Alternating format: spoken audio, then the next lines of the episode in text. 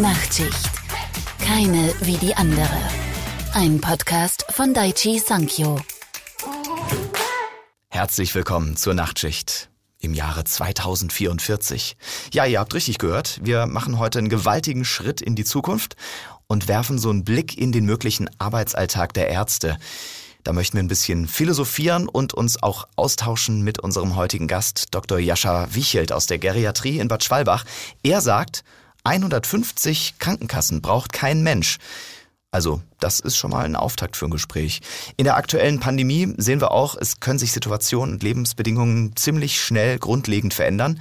Mit dem medizinischen Fortschritt und den ständig wechselnden Anforderungen an den Arzt, da fällt es nicht jedem leicht Schritt zu halten.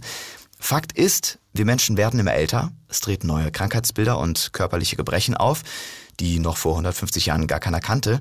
Es kommt also eine riesige Herausforderung auf alle Beteiligten der Heil- und Pflegeberufe zu. Grund genug, die ganze Entwicklung jetzt mal gedanklich durchzuspielen. Und dafür haben wir einen Experten auf dem Gebiet Altersheilkunde hier im Studio. Hallo Jascha. Ja, hallo. Darf ich dich Dr. Future nennen? Wenn es sein muss, auch das. Ich nehme ich nehm alles. Was hast du gedacht, als wir dich ähm, zum Thema Dr. Future eingeladen haben? Ganz ehrlich, ich habe gedacht, warum ich? Naja, weil du ein Experte auf dem Gebiet bist. Aber verrat uns doch als erstes mal, wie du zur Geriatrie gekommen bist. Ja, eigentlich war es eine ganz spannende Geschichte. Ich wollte immer Intensivmedizin machen und habe das auch lange Jahre gemacht. In meiner Assistentenzeit äh, habe ich das große Glück gehabt, äh, eigentlich fünfeinhalb Jahre fast nur auf einer Intensiv an der Uni Mainz äh, eingesetzt worden zu sein, mit natürlich den nötigen Rotationen, aber unglaublich viel Intensivmedizin. Mhm. Nebenher gab es da die Giftinfo, über die war ich eingestellt, deswegen war ich äh, relativ geblockt dort auf der Intensiv. Und ähm, dann habe ich aber gemerkt, dass ich mich unwohl gefühlt habe, ähm, auch inhaltlich. Und ein guter Freund von mir war vorher in die Geriatrie abgewandert. Da habe ich ihm noch äh, gedanklich den Vogel gezeigt. Aber als er mich gefragt hat, ob ich mir das nicht auch vorstellen könnte, weil die dort so ein bisschen geriatrische ähm, Monitor- und Intensivstationen aufbauen wollten und mhm. so, eine, so eine geriatrische Schlaganfalleinheit ähm, bin ich hingegangen und habe mir das angeguckt, weil ich den Kollegen eben auch sehr, sehr geschätzt habe. Das war nichts, wo man einfach abgelehnt hat, sondern äh, mhm. das war für mich klar, das musst du dir angucken. Und dann bin ich dreimal Probearbeiten gegangen, weil ich es überhaupt nicht glauben konnte. Und meine Frau hat dann immer gesagt, jetzt geh da hin, du kommst endlich wieder mit dem Lachen im Gesicht von der Arbeit. Wow. Und ähm, im Nachgang sage ich, ich bin von den Kranken auf der Intensiv zu den ganz, ganz Kranken auf die äh, Geriatrie gegangen, weil die Ansätze vielschichtiger sind, viel komplexer sind, man das soziale Umfeld mit einbeziehen muss in weit größerem Maß und man tatsächlich äh, weit mehr an die Zukunft denkt als nur auf der Intensiv, wo ich alle Geräte mhm. habe, da will ich irgendeine, irgendeine Homöostase herstellen, Gleichgewicht herstellen, das mache ich mehr oder minder und ähm, dann ist gut oder eben auch nicht. Die einen schaffen es, die anderen schaffen es nicht. Mhm. Ähm, und in der Geriatrie macht man sich die Gedanken anders. Da geht es mehr um Lebensqualität. Da geht es nicht darum, noch äh, jetzt verzweifelt irgendwo ein Leben zu retten, sondern man ist auch nah dran an der Palliativmedizin, man ist nah dran an Sozialmedizin, mhm. ähm, um sich einfach zu überlegen, wie kann ich dem alten Menschen noch ein würdevolles Leben ermöglichen. Geriater sind auch so ein bisschen die Hausärzte des Krankenhauses, sagen manche. Ähm, würdest du dem zustimmen? Ja, ich füge dann gern noch dazu ähm, und sage, ich kann alles, aber nichts richtig. Also ich kann Kardiologie, aber ich kann keine Herzkatheter. Ich kann Gastroenterologie, aber ich kann mhm. äh, keine ERCPs und das kann man äh, beliebig fortsetzen. Man muss Netzwerker sein, man muss natürlich äh, Basismedizin können und alles ähm, so ein bisschen überblicken und zusammenführen, um dann daraus mhm ein Gesamtkonzept für den Patienten zu entwickeln und zu überlegen, ähm, was ist denn wirklich sinnvoll. Und nicht immer ist das, was die Leitlinie sagt, sinnvoll, sondern ähm, man hat da irgendwo einen Patienten. Und ich denke, man muss die Leitlinien aus Sicht des Patienten angucken und nicht aus Sicht der Studie, wie wir das in den mhm. organzentrierten Disziplinen leider häufig sehen. Da muss eine Studie nach der nächsten und eine Leitlinie nach der nächsten bearbeitet werden. Und das endet oft im Chaos. Und wenn man das Ganze aus Sicht des Patienten anguckt, kann man, glaube ich, sehr segensreich tätig sein. Ja. Mhm. Wenn wir jetzt über Altersmedizin reden, dann gibt es auch viele Mythen. Du kennst sie vielleicht selbst. Welche sind wahr? Facettenreichtum im Alter ist sicherlich wahr. Also es gibt mhm. ähm, die, wo man äh, sicherlich mit einem negativen Bild über den Alten einhergeht. Auch wir haben äh, nicht nur tolle Patienten, das ist leider so. Ähm, es gibt aber auch genauso die Golden Ager, die bis 80, 85, 90 fit sind, um die Welt fahren, mit äh, Kreuzfahrtschiffen unterwegs hm. sind. Die sehe ich als Patienten natürlich kaum oder nur äh, ganz am Ende. Also es gibt ganz, ganz beeindruckende Lebensläufe mhm. und man kann das nicht über einen Kamm scheren. Ja, das habe ich wirklich gelernt, dass man mit, mit einer hohen Individualität ähm, an die Sache rangehen muss und eigentlich niemals überrascht sein darf, weil die Patienten haben, haben so viele tolle Dinge erlebt, äh, wenn man da mal ins Gespräch kommt. Das ist faszinierend. Und bei den schweren Fällen, welche aktuellen Therapien kennst du da aus der Geriatrie, die das Fortschreiten von Krankheiten aufhalten? Und ähm, welche Krankheiten sind das, mit denen du da zu kämpfen hast? Also wir haben ja ganz viel mit diesem, ja, ist jetzt so ein bisschen äh, moderner, neuerer Begriff, diesem Frailty-Syndrom zu tun. Ähm, das probiert man mit Gebrechlichkeit zu übersetzen. Mhm, mh. Und äh, das ist natürlich auch mal sehr, sehr vielschichtig. Das fängt bei der Psyche an, das geht über die äh, körperliche Konstitution, dass natürlich Patienten, wir kennen das alle, ich nenne die liebevoll immer meine alten Schildkröten, ja, die werden immer ein bisschen weniger und äh, die Muskulatur verschwindet und der Bewegungsradius wird geringer und, und, und. Das führt dann alles äh, zu irgendwelchen irgendwelchen Folgeerkrankungen, meinetwegen, die haben eine Osteoporose mhm. und haben dann eine Fraktur und dann äh, ähm, können sie nicht mehr zurück ins häusliche Umfeld, weil die Fraktur so äh, gravierend war, weil die nur teilbelasten konnten und so weiter. Eins und so wird fort. zum nächsten so ein bisschen. Ne? Genau, und mhm. diese, diese äh, Kausalketten, hinterher oder diese Teufelskreise, geriatrischen Teufelskreise, die mhm. zu durchbrechen, das ist eine Riesenherausforderung. Und ähm, du siehst an, an dem Beispiel, es gibt sicherlich eine Menge Ansätze, das zu tun. Ähm, und du musst auch mehrere wählen, um das zu schaffen. Das heißt, diesen multidisziplinären Ansatz äh, wählen. Ja? Mhm. Ich als Geriater, ich bin gar nichts. Ich brauche meine Mannschaft, ich brauche mein Team, ich brauche meine Physiotherapeuten, meine Ergotherapeuten, meine meine Logopäden, meine Psychologen, meine Pflege, ähm, meine Kollegen, Sekretärin, Putzfrau, egal was. Ich habe tatsächlich mal in einem Fall den entscheidenden Hinweis von der Putzfrau bekommen. Wirklich? Ja, ja. In welchem Fall? Ähm, wir wussten bei einer Patientin nicht so richtig, wie weitermachen. Und ähm, dann hat die uns im Prinzip äh, erzählt, was sie beim Putzen beobachtet hat, nämlich, ähm, dass die Patientin, ähm, wie die mit ihren Medikamenten umgegangen ist. Und dann ist mir klar geworden, warum das alles hm. bisher nicht funktioniert hat. Und das fand ich faszinierend, dass die mitgedacht hat. Ja, und, und dann auch den Mut hatte, mich anzusprechen und zu sagen, ähm, mhm. hier hör mal, da war ein Problem. Ja. Und dann habe ich auch gedacht, Mensch, dann äh, ist anscheinend das, was ich immer will, eine gescheite Arbeitsatmosphäre schaffen, wo sich eben auch, soll jetzt nicht despektierlich klingen, die kleine Putzfrau traut, mhm. ähm, mir was zu sagen. Dann habe ich alles richtig gemacht. Ja. Also das fand ich beeindruckend. Manchmal ist es... Ähm, ja, liegt des Rätsels Lösung blank vor einem. Man guckt aber nicht drauf, weil man in seinen Studien denkt. Ja. Und wie stellst du dir dann einen Arbeitsalltag in der zukünftigen Klinik vor? Was ändert sich da? Na, wenn wir jetzt schon äh, gucken, was unsere Smartphones alle können, ähm, mhm. ähm, was meistens sieht man das ja in Spielewelten, was, was äh, Spiele alles für Möglichkeiten bieten, wie man hin und her switchen kann, auch mit Zeiten, Informationen. Ähm, sowas muss ja, ich sag mal, mit, mit einem Gesundheitspass oder mit, mit einer Krankenakte für einen Patienten auch gehen. Mhm. Dass da die Medikamente verfügbar sind, die letzten Röntgenbilder, die äh, auch so, dass ich sie mir angucken kann und den Befund dazu korrelieren kann und, und, und. Ja, ich habe ein ähm, ganz tolles Erlebnis mal gehabt. Der Professor Häfeli aus Heidelberg hat das auf dem Geriatriekongress vorgetragen. Ähm, der hat ähm, berichtet über das Computersystem, das natürlich mit der Polypharmazie bei den Patienten sich bestens auskennt und dass das ja natürlich nicht nur die Interaktion der Tabletten können muss, sondern auch noch die jeweilige Lebenssituation mit einbeziehen. Also mhm. der Patient wird älter, ist er jetzt gerade gestürzt, wie ist denn die aktuelle Nierenfunktion, hat er zufällig noch einen Infekt, der dazukommt, wird der mit einem Antibiotikum behandelt und so weiter und so fort.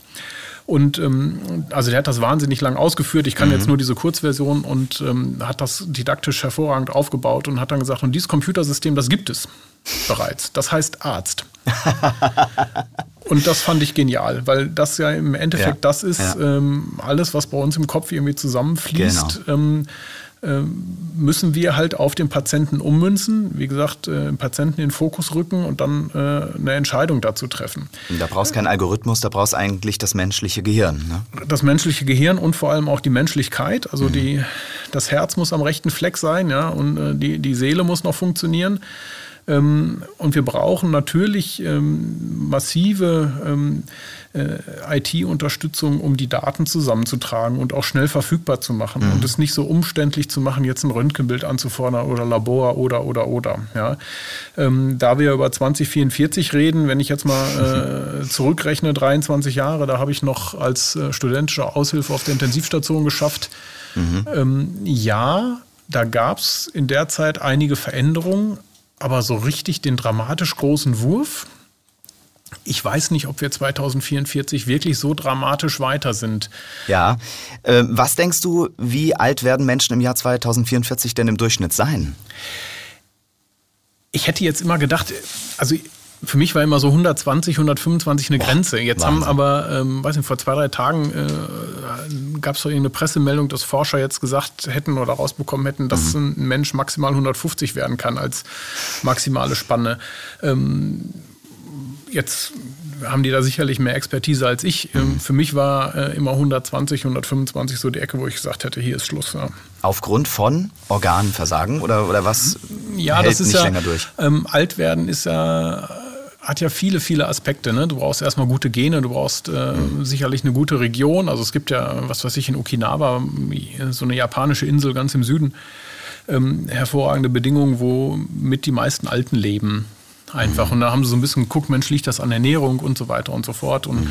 äh, Umwelteinflüsse. Und dann gibt es halt auf Sardinien so, ein, ja, so eine Enklave, wo auch recht viele Alte leben und, und, und. Also das sind immer so regionale Settings, ähm, wo man das feststellen kann. Das hat, äh, wie gesagt, mit der Genetik zu tun, das hat sicherlich mit der Ernährung zu tun, mit dem Umfeld. Mhm. Ähm, und ich denke, daraufhin haben die das auch berechnet, dass sie gesagt haben, äh, so alt kann man werden. Ja, auch wenn, wenn äh, Gene altern und das tun sie ja, mhm. dann sind ja diese Schutzkappen da, die Telomere obendrauf, die werden ja auch immer kürzer. Mhm. Und irgendwann funktioniert halt die Replikation nicht mehr. Und du meinst also, der unsterbliche Mensch, den wird es eigentlich nie geben? Ich kann es mir nicht vorstellen. Mhm. Wäre denn ewig Leben was für dich überhaupt? Nee. Wofür? Ich, also auch ich werde ja schon älter. Ich mein, bin jetzt Ende 40, aber Ui. auch da merke ich, dass es äh, also viele Dinge gelingen einfach nicht mehr so wie mit 30. Mhm. Das ist so. Ja. Mhm.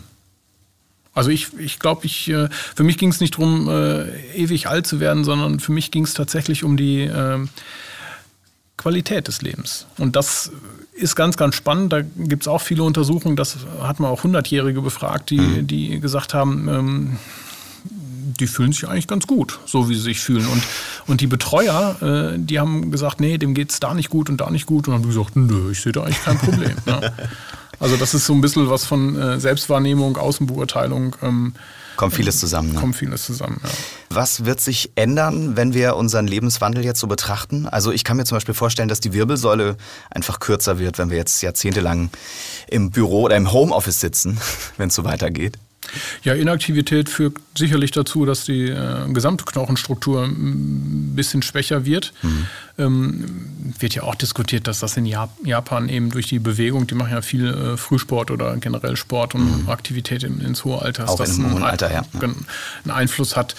Ähm, ja, also ja, ob es jetzt nur die Wirbelsäule ist, äh, weiß ich gar nicht. Ich glaube, äh, das gesamte äh, muskuloskeletale System ähm, wird irgendwann immer schwächer mhm. und äh, irgendwann so brüchig und anfällig, ähm, zumindest bei manchen Patienten, dass dann auch äh, eine Osteosynthese nicht mehr gut hält oder äh, man ein bisschen Glück haben muss, dass sie nicht nur betrachtungsstabil ist, ja, sondern durchaus auch belastungsstabil. Mhm. Ähm, auf der anderen Seite gibt es auch da Menschen, die selbst mit 80 noch eine recht ordentliche Knochenstruktur haben. Ja, und das ist, glaube ich, die, diese große Unterschiedlichkeit, äh, die wir in unserem Patientengut haben, dass es nie gleich ist. Mhm. Und du nie weißt, wird der jetzt so oder wird der jetzt so. Das ist das ganz, ganz Spannende. Ja, auch, auch an deinem Beruf würdest du eben sagen. Ja, ja, ja, ja klar. Ja, das ja. ist, ähm, wir haben äh, hochgebildete Leute, die in Richtung äh, Demenz äh, galoppieren. Das ist dramatisch für die Angehörigen, für alle rundherum. Ja, da mhm. ist halt nicht der Knochen kaputt, da ist das Hirn kaputt. Stell dir vor, wir sind jetzt irgendwie in der Lage, uns einzufrieren. Wie würde sich das auf ähm, die Krankheiten und den Körper auswirken, deiner Meinung nach? Naja, ähm, Frost oder Kälte ist wie Hitze, glaube ich, für den menschlichen Körper, der äh, zu großen Anteilen eben aus Eiweißen besteht, nicht sinnvoll. Nicht optimal. Das wird er nicht überstehen und wird er nicht überleben. Deswegen ist das, glaube ich, eine rein hypothetische Sache, mhm. in, in, der man sich mit Science-Fiction-Filmen ähm, auseinandersetzen kann. Aber gibt es nicht auch Leute, die sich schon haben einfrieren lassen? Aber kennst du einen, der es überlebt hat? Nee, also die sind ja alle noch im Frost da. Ich glaube, so. das Auftauen wird die Herausforderung irgendwann. Wenn es die nicht schon gekostet hat. Ja. Wie würdest du reagieren, wenn du dir irgendwann selber gegenüberstehen würdest? Kannst du dir deinem eigenen Ich was mitgeben?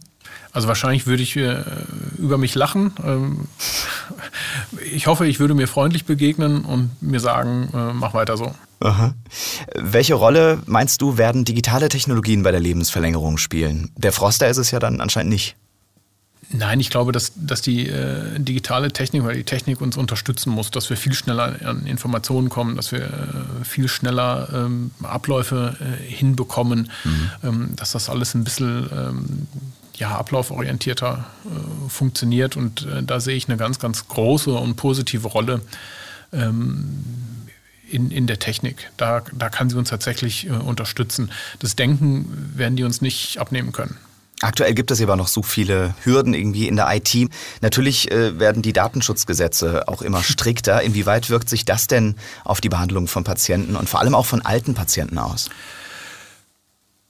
Also Bürokratie ist ein Wahnsinn, was mhm. dahinter steckt. Ja, da machen wir uns in Deutschland so unglaublich das Leben schwer. Jetzt äh, haben ja irgendwelche Datenschutzbeauftragten aus Bremen und ich meine, Baden-Württemberg hat das jetzt auch äh, unterstützt, dass äh, Faxe nicht mehr sicher sind. Ähm, E-Mail äh, kriegen immer die meisten EDVs nicht eingerichtet, dass es tatsächlich mit einer End-zu-End-Verschlüsselung dann mhm. auch so und eventuell sogar noch mit deinem Krankenhausinformationssystem äh, korreliert. Das heißt, du musst ja die E-Mail irgendwie ausdrucken, einscannen und ins Krankenhausinformationssystem einspeisen. Dann wirst du wow. ja wahnsinnig. Ja. Ähm, allein eine E-Mail-Anforderung äh, reagiert auch nicht jeder drauf. Du, es gibt ja noch Hausärzte, die mit äh, Karteikartensystem und handschriftlicher Dokumentation arbeiten. Mhm. Ähm, wie willst du von denen da eine Anforderung machen? Also das ist ähm, da sind wir in Deutschland äh, noch nicht so weit wie manche unserer europäischen Nachbarn. Also wenn man sich mit dem Thema in, in Schweden oder mit einem Schweden unterhält, der lacht einen aus. Ja. so, so drastisch kann man das sagen, ja. Jo. Das denke ich auch immer bei der Pandemie. Also wenn wir uns Corona anschauen, da sind viele weiter. Ich glaube, in Schweden kriegt man nach der zweiten Impfung direkt einen ähm, digitalen Impfpass mitgegeben, entweder auf dem Handy oder vielleicht auch als, als Karte für die Tasche. Ähm, meinst du, wir haben wenigstens aus Corona jetzt was gelernt in Deutschland, was das angeht? Also ich hoffe, dass wir was gelernt haben. Ich will aber jetzt auch nicht sagen, dass in Deutschland alles schlecht gelaufen ist. Gerade ja. am Anfang fand ich viele äh, medizinisch getriggerte Entscheidungen ähm, mit Augenmaß. Ähm, die konnte ich auch oftmals nachvollziehen. Am Ende waren das einfach politisch getriggerte Entscheidungen, wo ich ganz viele Dinge nicht mehr nachvollziehen mhm. konnte. Alle waren überrascht, dass eine zweite Welle kommt, wo doch jeder gesagt hat, dass sie kommt. Ähm, und die Schulen waren immer noch nicht digitalisiert. Also das sind äh, ja, äh, teilweise Schildbürgergeschichten natürlich, da könnte man unendlich äh, Beispiele nennen. Ich mhm. hoffe, dass wir was daraus lernen, auch äh, den am Anfang ähm, deutlich besseren Umgang und das Verständnis mit und füreinander und die Rücksichtsnahme, die man äh, hatte, auch dass man gesagt hat, Mensch, wir müssen besonders die ältere Bevölkerung schützen mhm. oder ähm, müssen auf die Kinder äh, aufpassen und, und, und. Und da habe ich so das Gefühl, dass das in letzter Zeit alles wieder im Bach untergeht. Ja? Dass also wir wieder in alte, alte ja. Wege verfallen. Ja. Die Solidarität vom Anfang, die ist nicht mehr ganz so spürbar, sind wir uns auch einig. Ne? Ja, leider nicht, ja. Jetzt haben wir mal mit dieser globalen Pandemie üben dürfen. Ich meine, dieses Virus hat eine bestimmte Sterblichkeitsrate, aber ja keine wahnsinnig hohe, muss man sagen. Meinst du denn, in Zukunft kommen noch schlimmere Pandemien auf uns zu? Ja, keiner hat sich vorstellen können, dass so eine Pandemie uns trifft und die ganze Welt lahmlegt. Mhm. Ähm, wo wir, glaube ich, in Deutschland echt noch Glück gehabt haben. In mhm. äh, ärmeren Ländern ist, glaube ich, auch die Todesrate dramatisch höher und das sind dramatisch andere Verläufe. Ähm, über Langzeitschäden brauchen wir da noch gar nicht äh, zu sprechen. Ähm, wir müssen ja nur überlegen, äh, was wäre denn los gewesen, wenn das ein wirklich tödliches Virus genau. gewesen wäre. Sowas wie Lassa oder so, ja, das sich ähnlich schnell verbreitet über mhm. die Atemwege zum Beispiel. Mhm. Ja, äh, ähm, Wären wir in der globalen Welt überhaupt irgendwie in der Lage, sowas einzudämmen? Also aus deiner Sicht? Also wenn man sich das jetzt anguckt, schwierig. Ja, mhm. Da werden wahrscheinlich einige Eliten überleben, aber äh, sicherlich nicht äh, die breite Masse. Die breite Masse, ja. Ich habe schon überlegt, ob das so eine Reaktion der Welt ist, weil sie sich überbevölkert fühlt, ja. Dass die Erde einfach sagt, es reicht jetzt, jetzt kriegt mhm. er hier so ein Virus, ja.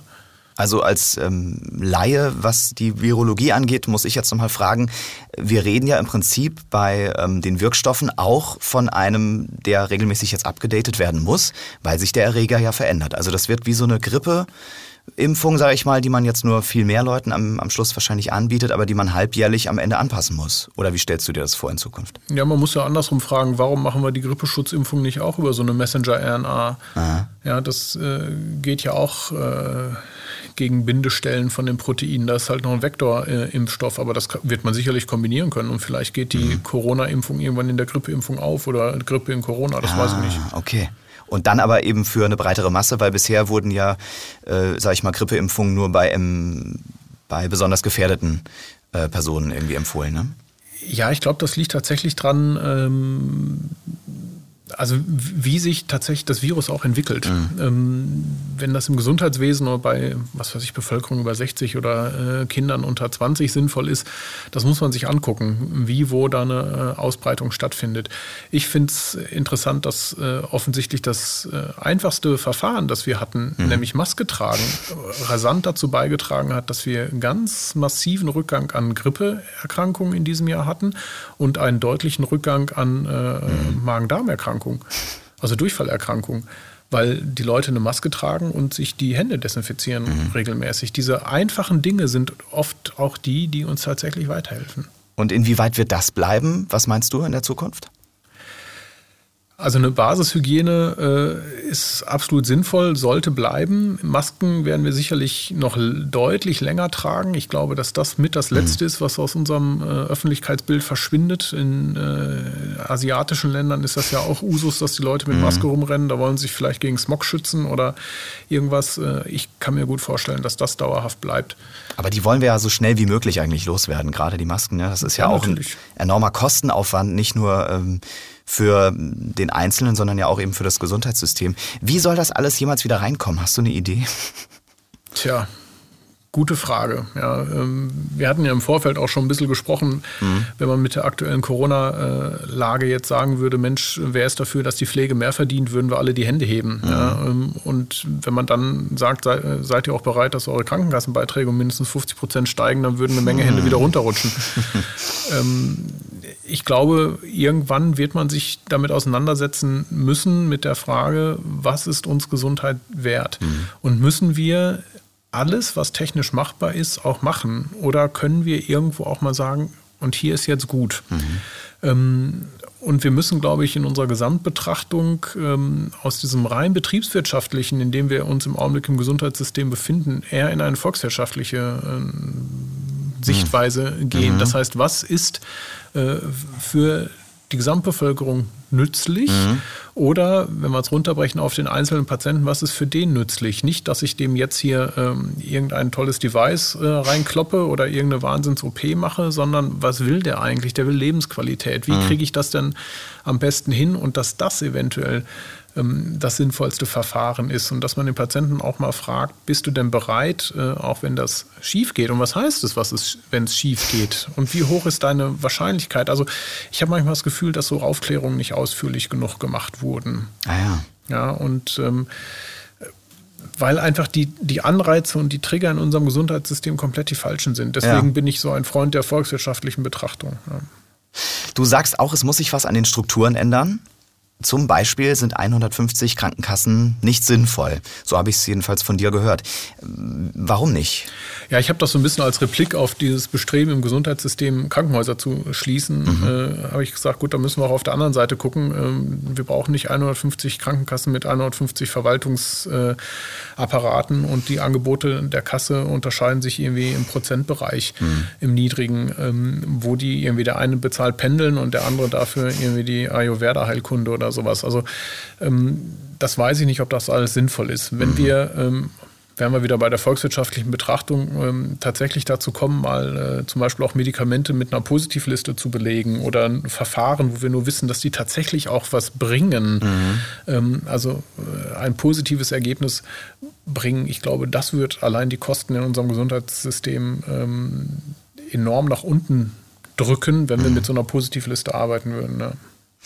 Äh, anderes Thema, wie wäre es, wenn Geriater die Möglichkeit hätten, jetzt jeden zu heilen?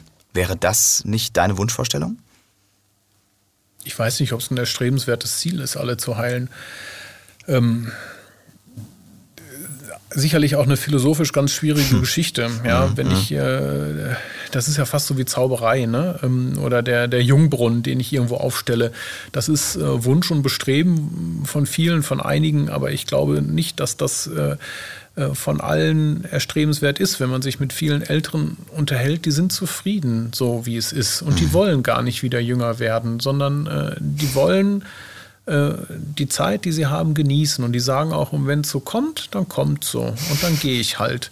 Ja, und äh, mit der größte oder wichtigste Punkt, der da genannt wird, ist, die wollen bei klarem Verstand bleiben. Mhm. mhm. Vielleicht machen wir in 80 Jahren Vielleicht machen wir in 40 Jahren nochmal eine Folge und äh, dann frage ich dich das nochmal, dann können wir uns dann eher reinversetzen. Oh, gerne, ja. Wenn es den Podcast bis dahin noch gibt, bin ich auf jeden Fall dabei. Ja, ich auch. Sofern äh, ich lebe. Was, was denkst du, ähm, Ärzte, werden die irgendwann komplett durch Maschinen ersetzt? Nein. Und prozentual? Wie viele, sag ich mal, OPs oder auch was kann man in der Pflege so an Maschinen abgeben? Ja, ich glaube, man kann da, man kann Unterstützungssysteme machen, aber im Augenblick äh, hängt es bei uns ja nicht daran, hm. ähm, dass wir irgendwie einen, einen äh, Roboter bräuchten, der uns bei der OP unterstützt oder dass ich irgendwie so einen Roboter bräuchte, der, der bei der Visite neben mir herläuft, sondern äh, im Augenblick hängt es daran, dass ich äh, meine Visite ja in irgendeiner Form auch dokumentieren hm. darf, soll, muss. Und das ist alles viel zu umständlich. Und äh, wenn ich das einfach irgendwo rein diktieren könnte und ja. sagen könnte, so und so geht es jetzt weiter und die äh, Spracherkennung äh, resultiert daraus, dass erstens eine saubere Dokumentation ist, zweitens mhm all die äh, Folgewege, was weiß ich, CT, Labor und so weiter, äh, fordert er automatisch an mit der richtigen Fragestellung, ähm, dass ich das nicht extra noch alles aufschreiben muss mhm. für den Kollegen außen, sondern der kann bei mir ins System reingucken. Da, da würden wir schon enorm Zeit sparen. Ja, wenn ich einfach äh, dann auch sehen könnte, ähm, gut, der ist jetzt vor drei Tagen zu mir verlegt worden, vor vier Tagen hat er dieses CT eigentlich mhm. schon bekommen, es ist mhm. aber irgendwie vergessen worden, in den Brief zu schreiben und deswegen kriegt er jetzt ein nächstes doppelt. Das sind ja die täglichen Probleme, mit denen wir zu kämpfen haben.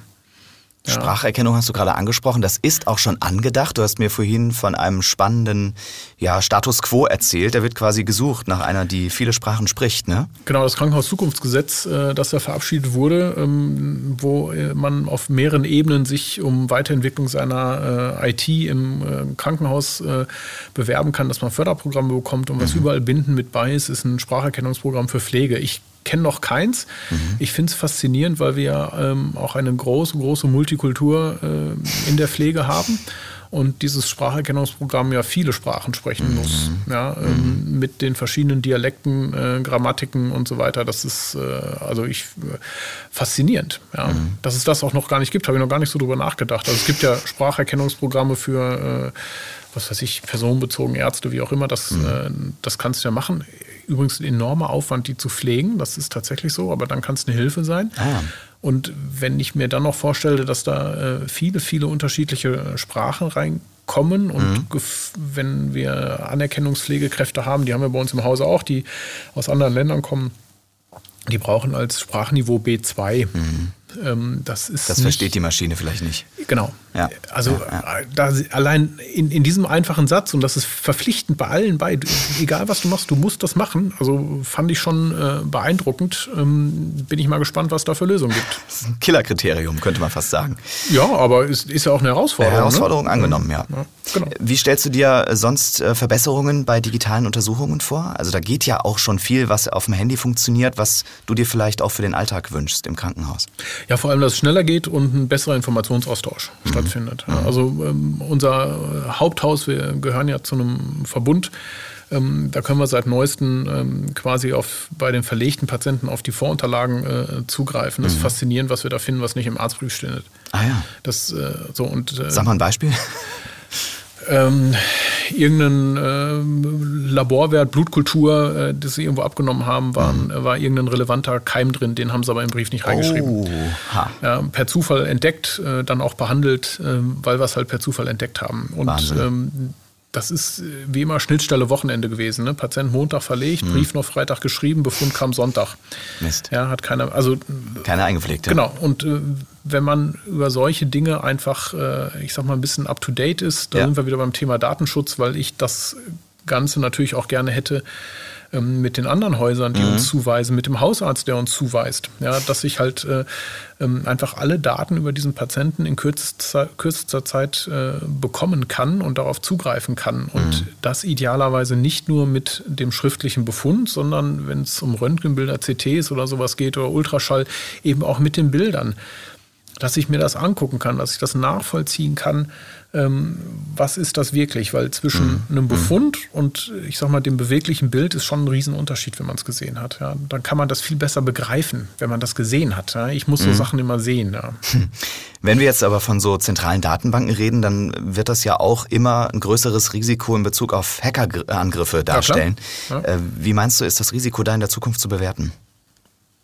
Also ich glaube, dass man äh, Hackerangriffe niemals wird ausschalten können. Ähm, auch wenn man äh, bei allem besser wird, äh, entwickelt sich die Gegenseite ja auch äh, dahin. Ich frage mich, was jemand mit diesen Daten will. Also warum mhm. das gemacht wird, mhm. das ist etwas, was mir überhaupt nicht in den Kopf geht. Na, es gab ja schon Lösegeldforderungen, ne? wir verschlüsseln den gesamten Gesundheitsdienst und dann äh, sagt man als Hacker, es ist halt lukrativ, wenn jemand auf die Forderung drauf eingeht, äh, kein Backup gemacht oder das ist auch verschlüsselt, dann zahl bitte 60 Millionen und ich äh, mache dir die Kiste wieder an. Also, ich sage jetzt mal ganz salopp, sowas gab es ja wohl schon. Ja, da hätte ich äh, aber die große Hoffnung, dass unser Bundesamt für Sicherheit in der Informationstechnologie da mitgeht und äh, Ein Backup der, gemacht hat. der nicht lange viel Freude an seinen 60 Millionen hat. Ja. Ah, oder das, okay. Du beschäftigst dich ja quasi berufsbedingt immer wieder mit der Zukunft. Wie bereitest du dich persönlich denn darauf vor? Also gerade aufs, aufs Älterwerden? Also beim Älterwerden, ich habe mich erwischt, dass ich äh, meistens rechnen muss, wie alt ich bin. Mhm. Dass ich das nicht mehr, also meine Kinder wissen immer, ne, mein kleiner Sohn hat jetzt irgendwie, ja, ich werde jetzt acht Jahre und es sind noch fünf Tage, noch vier Tage, noch drei Tage, jeden Tag. Und, und da musste ich mal rechnen, wie alt bist du denn jetzt eigentlich? Also ähm, es verliert natürlich an einer gewissen Wertigkeit. Äh, das ist zum einen so, was mache ich speziell? Nix. Ich probiere ausreichend zu schlafen. Das ist mir einfach wichtig, dass Aha. ich ausreichend Schlaf bekomme, mhm. ähm, weil ich ansonsten merke, dass ich am nächsten Tag bei der Arbeit nicht so fit im Kopf bin. Was heißt ausreichend in deinem Fall? Siebeneinhalb bis acht Stunden brauche ich. Oh ja, da sind wir ähm, auf einem ähnlichen Niveau, würde ich sagen. Ich kenne viele Menschen, die weniger schlafen. Äh, auch in meinem Freundeskreis eine alleinerziehende Mutter, die sagt, also mehr als fünf oder sechs Stunden wären das eigentlich nie. Ist das so individuell oder äh, arbeitet sie sich da irgendwie ab? Oder?